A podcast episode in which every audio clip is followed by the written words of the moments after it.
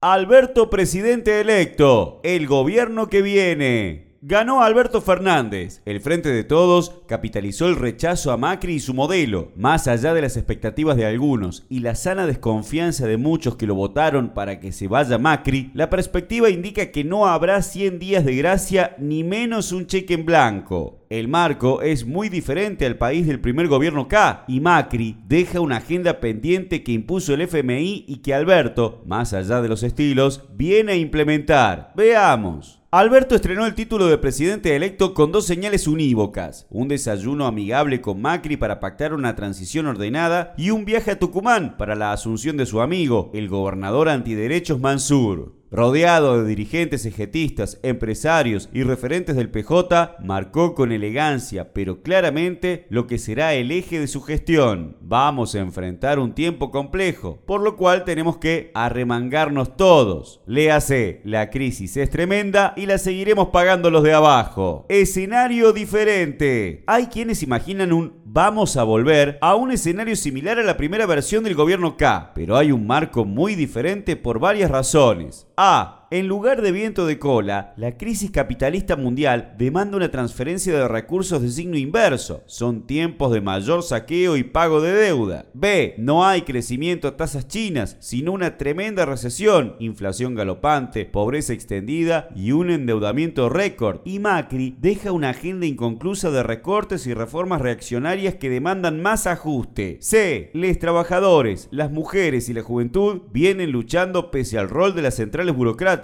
y, con estallidos sociales en varios países, anticipan que no le harán la tarea fácil al nuevo gobierno. Un gobierno capitalista del PJ. Claro que el gobierno de Alberto tendrá diferencias con el de Macri, aunque serán más de estilo y gestuales que de contenido. Ya viene dando señales más claras que, en esencia, habrá continuidad e incluso otras medidas de ajuste y cumplimiento de los compromisos con el FMI. Sin dudas, habrá un barniz progre en algunos aspectos, como el prometido Ministerio de la Mujer o la vuelta de las carteras de trabajo y salud y algunas dosis de doble discurso pero nos encaminamos a un gobierno más clásico del PJ, en donde los componentes del rompecabezas, kirchnerismo, gobernadores, albertistas, burocracia sindical, pujarán por sus porciones de poder más allá que acuerden una agenda común de ajuste. El PJ ya estuvo al servicio de la gobernabilidad durante el periodo Macri. Ahora, con la transición y seguramente la nueva oposición macrista, le devolverá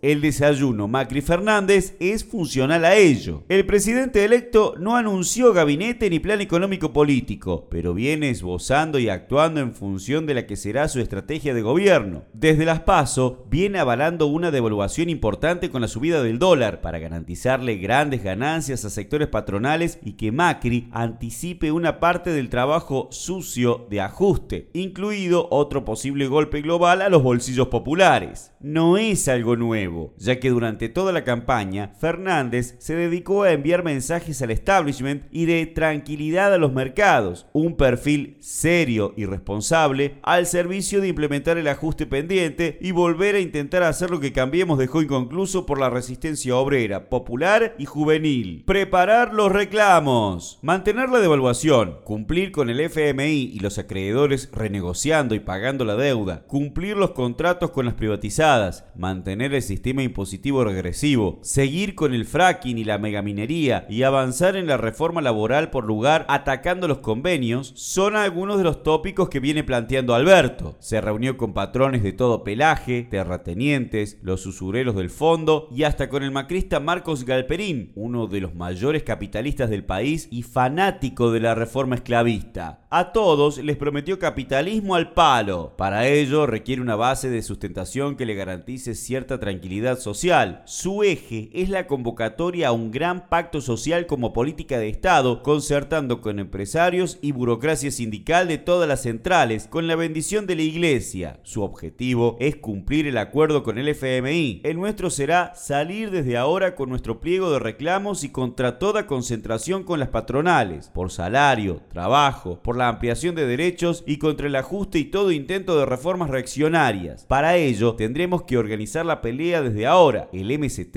está al servicio de esa tarea.